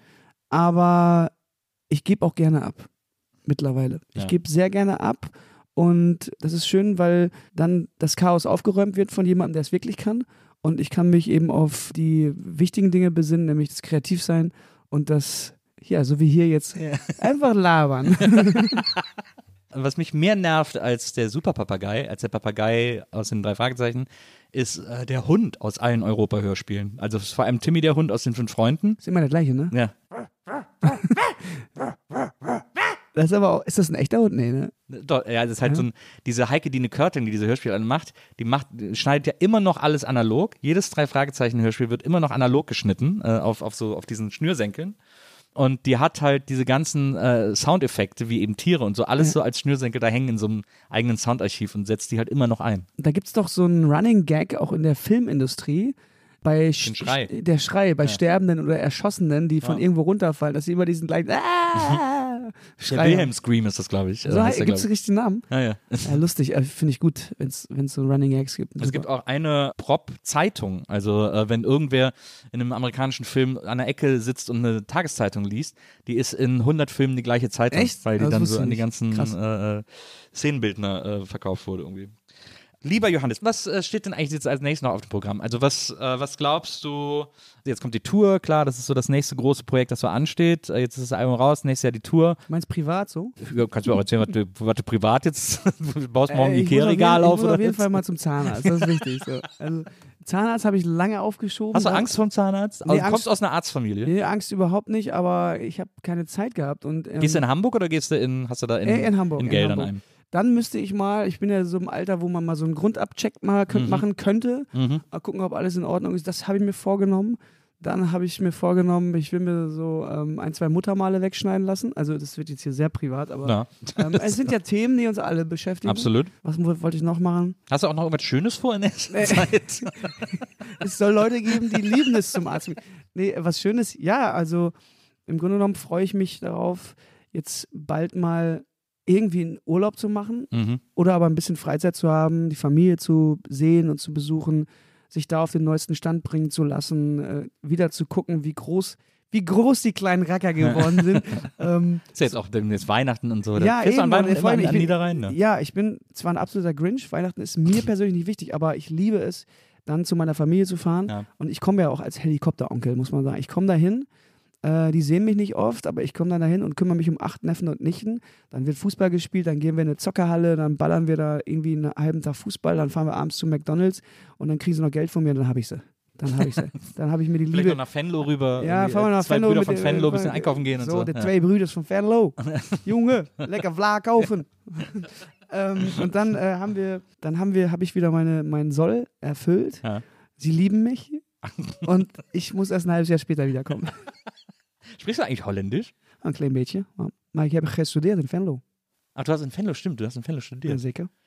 Und äh, Zeker, jongen! also, pack mir an der Lel. Pak me aan de lel. Pipen, ich habe zuletzt das Wort Pipen gelernt auch. Ist Pipen, äh, Ja. okay. Ich äh, freue mich sehr, dass du heute hier gewesen bist und dass wir hier ein bisschen. Wir haben jetzt gar nicht so richtig Karneval gefeiert. Ich dachte eigentlich, ursprünglich hatte ich gedacht, dass wir heute nur Kölsche Karnevalslieder singen. Aber Ja, aber könnt ihr nicht so im kannst du Nachhinein die ganze Zeit so im Hintergrund karnische Karnevalmusik laufen Kannst du lassen? irgendein Kölsches Karnevalslied? Die aus der Neuzeit kennt man natürlich. Ja, aber kannst du so alte, Super, ja, so, äh, ob der Maat, ob der Maat stand der Buren. Ja, ist eine falsche Melodie, aber ist das Ja, richtige- wie wie richtig. das nochmal? Mal. Ob dem Maat, ob dem Maat stand die Bure. Ach stimmt, das war das. Eier, Fuhle, Brumme, lange Mure. Und die Lück, und die Lück sind am Lure. So, ich muss los. Ob die Eier, ob die ob Wieso habe ich denn, was habe ich denn Ob da, da, da. Was war das nochmal? War aber auch ein Song. Mir nicht gefährlich sein. Sieben Fester Wein können mir nicht gefährlich Ah, sein. ja, gut, das ist anderes wieder. Also Alexander ich muss oder da wieder reinkommen. Wie gesagt, ich Ja. will einmal wieder zurück zum Karneval und dann ist das wahrscheinlich so ein Trigger, dass man wieder alles drauf hat. Ich bin äh, im Februar sowieso in Köln äh, zum Karneval. Kommst du mal vorbei, dann gehen wir mal, ziehen wir mal durch die Gemeinde. sicher. Ja. dann komme ich, komm ich am, zum Rosenmontagszug mit nach Kapellen. So, ja. abgemacht. Ich freue mich sehr, dass du da warst. Ich hoffe sehr, dass du bald das Quartett voll machst ähm, mit den Podcast-Besuchen bei mir. Ich denke mir irgendeinen neuen Podcast aus, wo du dann auch hinkommen kannst. Also übrigens noch, das haben wir heute noch gar nicht äh, besprochen. Wir stellen unseren Gästen ja immer Bilder hin, damit sie sich möglichst wohlfühlen. Äh, mit Leuten, die sie irgendwie, äh, die Vorbilder für sie sind oder äh, Idole oder die sie irgendwie beschäftigt haben oder so. Und wir haben dir hier heute. Putin. Hier steht Putin bei mir. Was soll das bedeuten? unseren großen gemeinsamen Entdecker und Förderer, Ja. äh, Michi Reinke, äh, hingestellt. Michi Reinke, ähm, selber Songschreiber und Künstler, früher die Band Felix Deluxe. Ja. Man kennt das äh, Lied. In einem Taxi nach Paris. Nur für eine Nacht. In, einem Taxi nach Paris. Ah, weil ich Paris nun mal so mag. Michi Reinke, ich habe Lust, zufälligerweise in, mit ihm in einem Haus gewohnt. Das wusste keiner von uns beiden. Die Story habe ich dir mal erzählt. Ja, ne? ja. Genau. Und jetzt steht Michi Reinke hier und guckt mich an auf diesem Bild.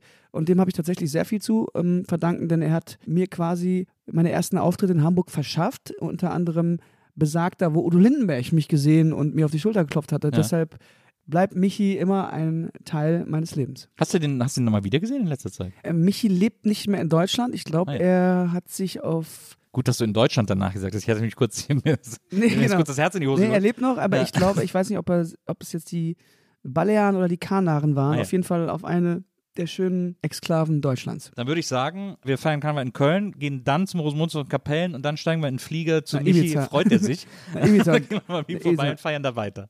So machen wir das. Einmal Sangria mit Michi Reinke. Oder? Ähm, lieber Johannes, vielen, vielen Dank, dass du heute hier gewesen bist. Äh, mich freut das total, wenn du vorbeikommst. Du bist ein super Typ. Äh, ich quatsch gern mit dir über alles Mögliche. Deswegen vielen, vielen Dank für dieses Vertrauen, das du mir immer entgegenbringst. Ey, danke für die Gastfreundschaft. Es ist wirklich alles toll gemacht. Vielen, vielen Dank. Und vielen Dank an Charlotte, die war heute unsere Producerin. Und, äh, Charlotte! wenn ihr das hört, ist nicht mehr der 11.11., aber dann ist trotzdem die, wenn ihr diese Folge hört, dann ist ja die Session im vollen Gange. Dann könnt ihr schon Karneval feiern bis zum Februar. Deswegen macht das. Trinken Kölsch, trinken Schnaps, madet Jod. Bis zum nächsten Mal. Tschüss zusammen.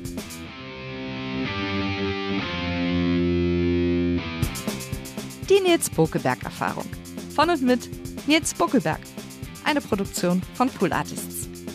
Team: Wenzel Burmeier, Lisa Hertwig, Maria Lorenz Bokeberg, Frieda Morische und natürlich Nils Bokeberg.